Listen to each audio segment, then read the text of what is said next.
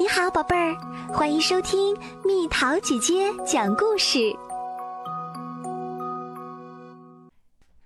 花儿的媒人，小兔的叔叔正在举行婚礼。小兔问妈妈：“植物也能像动物一样结婚吗？”妈妈笑了笑说：“只要有媒人就可以。我明天带你去看看吧。”一大早，兔妈妈就带着小兔上路了。路边，小蜜蜂们正忙忙碌碌地穿梭在花丛中。小蜜蜂们在忙什么呢？小兔问。兔妈妈告诉小兔，小蜜蜂正在采集花蜜呢。它们身上沾染的花粉将被传播到不同的花儿上。花儿就能繁殖它们的后代了。小兔兴奋地说：“原来小蜜蜂是花儿的媒人啊！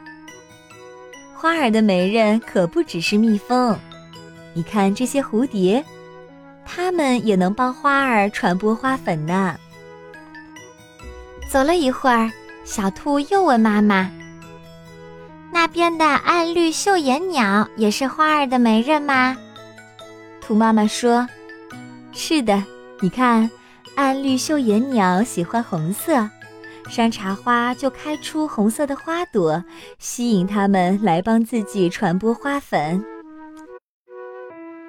小兔走累了，和妈妈坐下休息。小兔忽闪着大眼睛说：“如果植物的味道很难闻，有人愿意给它当媒人吗？”兔妈妈说。大王花会发出刺鼻的腐臭味儿，虽然蝴蝶和蜜蜂不愿意理睬它，但像苍蝇一类逐臭的昆虫却愿意来给它做媒。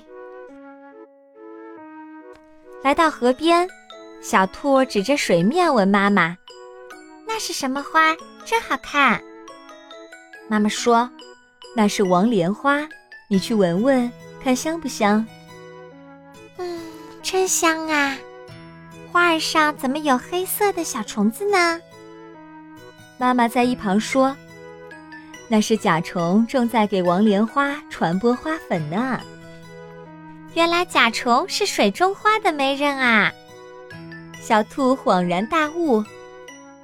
兔妈妈说：“不全是这样，水里的金鱼藻和苦草，它们的花是吸引不了甲虫的。”它们会对自己的花粉进行特殊的防水处理，雄蕊成熟后脱离母体，顺水漂流，直到遇到雌蕊完成授粉。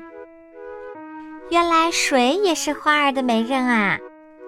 小兔边走边想。突然，小兔大叫一声：“蜘蛛！”妈妈循声望去，随后笑道。别怕，那是蜘蛛兰。这么奇怪的花也会有媒人吗？小兔问。蜘蛛有一种天敌，叫杰富尼蜂。杰富尼蜂经常把蜘蛛兰当成蜘蛛攻击，而它身上的花粉就会被传到其他蜘蛛兰的柱头上。妈妈耐心地给小兔讲解。小兔跟着妈妈走到一大片玉米地前，兔妈妈指着玉米须说：“你看，这胡须就是玉米的花，它没有美丽的花瓣，也没有香味儿，所以聪明的选择了风力传粉。”回家路上，小兔看见远处的向日葵地里，有人正在将两个花盘面对面轻擦。原来他们也是花儿的媒人啊！